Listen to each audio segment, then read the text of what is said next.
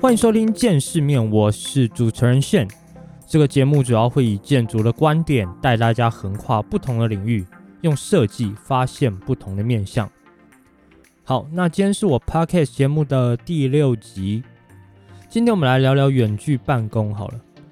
大家都知道啊，自从新冠疫情在全球爆发之后啊，“work from home” 在家工作这个词啊，就变得越来越红了。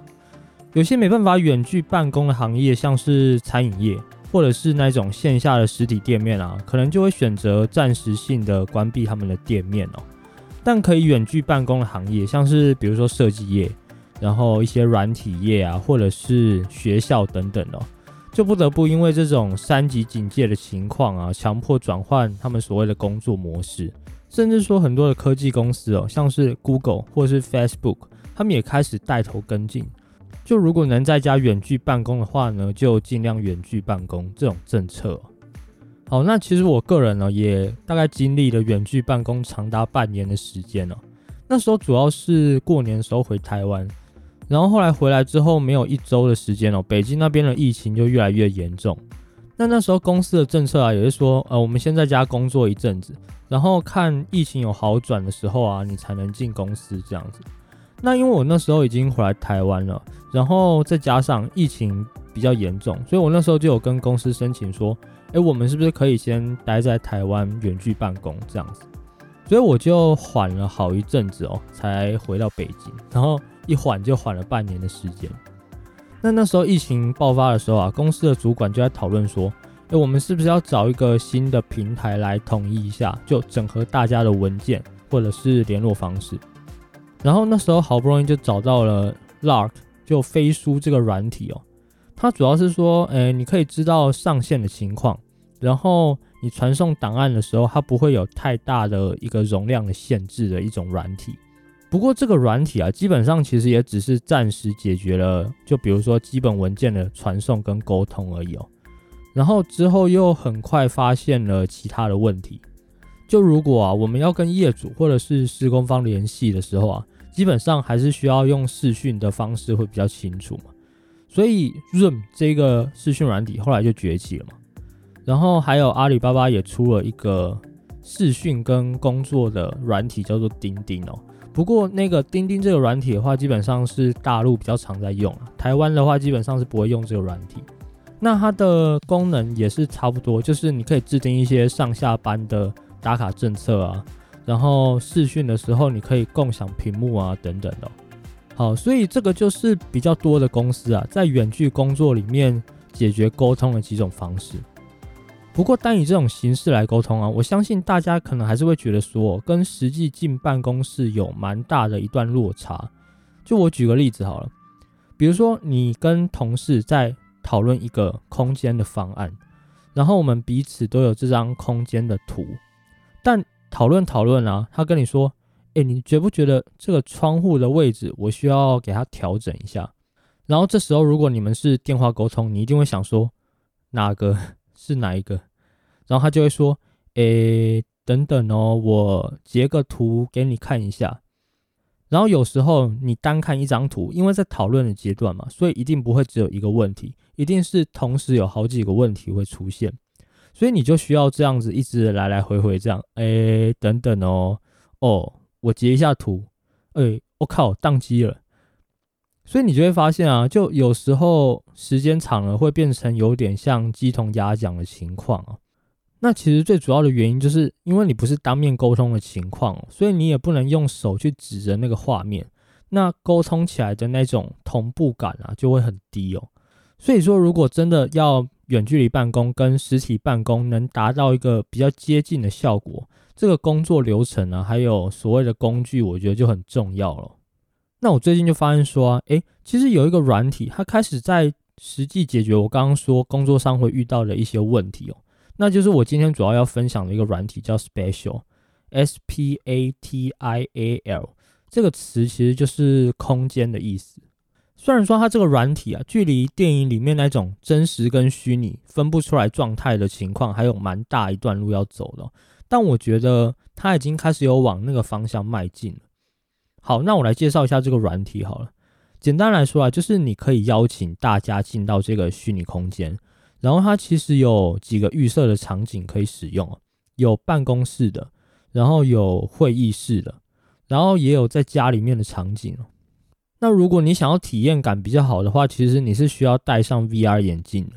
你可能会想说，哎，好麻烦哦，我还要买一个 VR 的眼镜。不过其实你可以想象啊，再过几年，有可能 VR 眼镜本身的重量就会变得跟一般你戴的眼镜一样轻了。其实就像说，我们现在不太会去区分说，我们用的手机到底是不是智慧型手机嘛？因为其实大家所用的手机已经普及到每一个人都是一模一样的状态了。所以我觉得像 VR 眼镜啊，它在未来我觉得也会被普及成大家所称为的一般眼镜的状态啊。所以像刚刚说到手机的这个议题啊，如果你现在回头去看一下你以前拿的手机，你可能会还蛮惊讶的。就科技这种东西啊，其实有点像是无缝接轨，直接融入到你的生活里面。好，那在进到这个虚拟空间之前啊，就每个人都需要注册一个账号。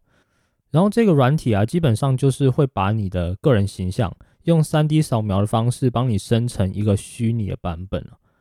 所以当你进到比如说虚拟办公室里面的时候，你就可以看到说你的同事啊跟你出现在同一个场景里面。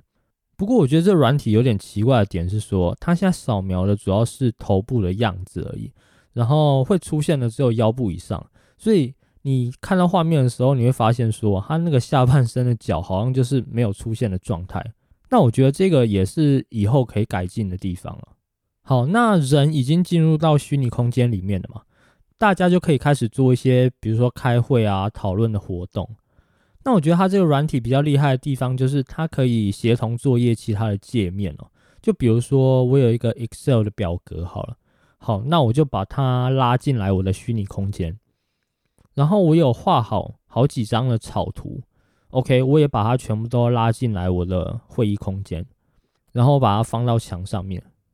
或者是说，其实他们这个软体本身呢，也有内建那种便利贴的功能。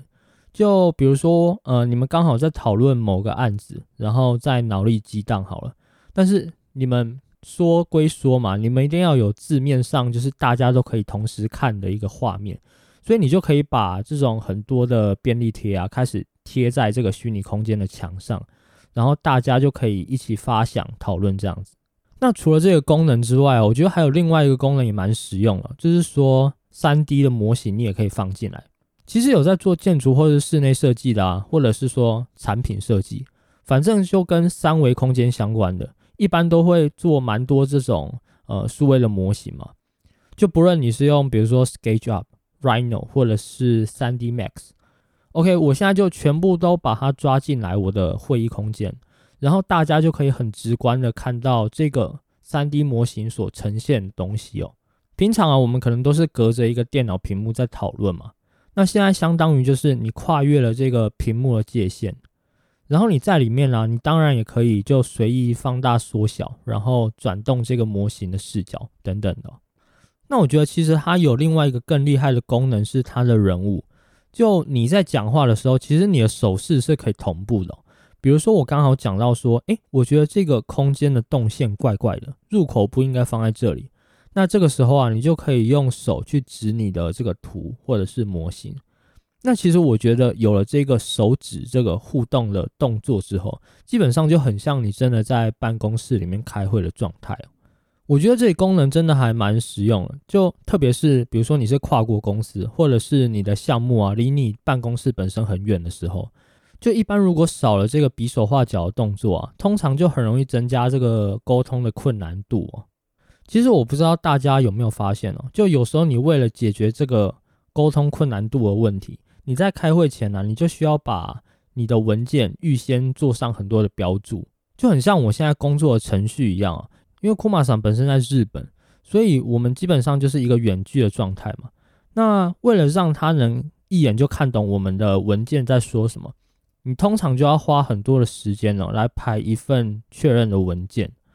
但其实啊，这个问题可能就是面对面沟通，你可能一分钟就解决的事情了。那你为了把它做成文件啊，通常你就要花好几个小时的时间来画这个图。所以我觉得，就是在某个程度来讲，也是相当不方便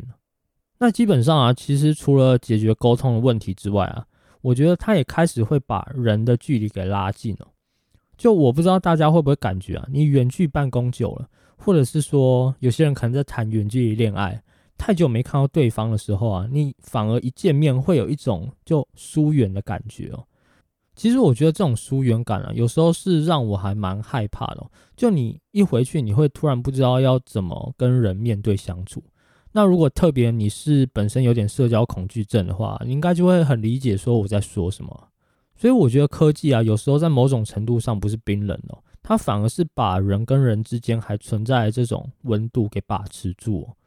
好，那其实啊，这种 VR 的成熟度，它跟网络本身也有很大的关系哦。就你看我们现在的网络啊，其实光是视讯会议，就有的时候还是会出现一种延迟的状况。就有时候你讲完一句话，然后对方可能过一秒、两秒才收到讯号。那这种情况啊，如果你持续了一个小时、两个小时，那其实就是一件很累人的事情哦。那现在其实五 G 已经出现了嘛？那你有没有想过，当六 G、七 G、八 G 开始实现的时候啊，就意味着说。你在虚拟空间中延迟的状况，它会越来越少。那最终它其实就会跟在真实世界一样的感觉哦。那其实你会发现啊，这个所谓的五 G、六 G、七 G，它其实解决的不是只有现在所谓你跟人在视讯这种讯号比较慢的问题哦。因为如果你只有想到这个啊，就代表说，呃，你可能对网络这个世界还没有太多的想象。我来打个比方好了。就比如说自动驾驶，它就是网络很重要的一部分。你去想哦，如果今天前方你在开车的时候有事故发生，然后因为你的网络有点 delay，有点延迟，那是不是整台车就撞上去了？所以说自动驾驶基本上它是不允许有这种所谓的网络延迟的状态哦。那我再举个例子好了，就当家里所有的东西都可以上网的时候啊，它就会相当于开始改变你的生活方式哦。你去想一下哦，当你在家里面，然后上完厕所之后，马桶就会开始侦测一下，说，哎，你排泄物里面有没有缺少什么样的营养成分啊？然后马桶就把你这些呃缺少的营养啊数据分析之后传送给冰箱，冰箱就会接收到讯息，然后它可能就知道说，哎，你最近便秘哦，那你可能要多吃一些蔬菜水果，然后冰箱呢就会把这些营养清单传送到你的手机里面。然后你就可以用手机呢去订 Uber Eats 或者是 Food Panda 去买一些呃刚刚说要提醒你吃的一些蔬菜水果回来。好，那这个算是网络一个题外话的延伸了。那关于这种刚刚说到居家智能系统这一块啊，以后其实也可以单独的拿一集来聊一下哦。OK，那今天讲的这种虚拟办公的形式啊，主要是 VR 应用里面的其中一种方式。其实还蛮多领域都可以应用到 VR 的技术。举例来说啊，像军队在平时作战的训练当中啊，就可以用这种虚拟场景的方式来模拟可能各种会发生的状况。比如说前方有爆炸，或者是说你的作战地点在丛林里面这样子，你就可以用 VR 的情况来做一个预先的判断还有演练哦。或者是说线上看展。或是线上购物，以后都有可能用虚拟的方式来呈现了。那这个转变主要是说，你从原本屏幕上，比如说手机、电脑网购的方式，然后变成进到一个 VR 的虚拟空间来感受。那这个感受啊，其实会对你真实尺度都会发生一些变化。比如说，你进到一个虚拟空间，你能真实的感受到，呃，一幅画或者是一件作品，它实际有多大。或者是说，比如说你去 Uniqlo 买衣服好了，然后以后 Uniqlo 可能也会出一个虚拟的 VR 场景，然后你进到这个空间之后啊，你就可以知道说，诶，模特原来身高是这么高，那我买这件衣服啊，可能就会太长等等了。好，那有关 VR 的相关系列内容啊，其实我在节目的后面几集吧，我也会陆续的分享一下。那不知道大家在听完这一集之后啊，有没有对未来的科技发展有更进一步的想法？或者是说，如果你有觉得很值得发展的 VR 领域啊，也欢迎跟我分享一下。那节目最后，我想问一下大家哦，觉得远距办公如何？就如果真的能实现更好的远距离办公的科技啊，会不会你想要一直保持这种远距办公的状态？或者是说你在听完这一集之后啊，你觉得？诶，还是喜欢进办公室也不一定哦。那我个人其实是比较倾向于就短时间的远距离办公，毕竟说现在其实蛮多的现实情况还是需要进公司才能解决的。那还有一个就是，如果你长期处于一个人的状态，也蛮无聊的。那如果你有任何想法，也欢迎到 Apple Podcast 或是 Google Podcast 留言，然后再顺便给我个五星好评哦。OK，那今天的节目就到这里了。现在到 Apple Podcast、Google Podcast。然后 Spotify 跟 YouTube 都可以收听到我的节目。那我现在会把每一集的案例照片呢放在我见世面的 IG 上面，如果有兴趣的话，可以去追踪一下。那我的 IG 账号是 Archworld Podcast，A R C H W O R L D，然后底线 P O D C A S T。那节目的最后再次感谢你的收听，我们就下一集再见喽，拜拜。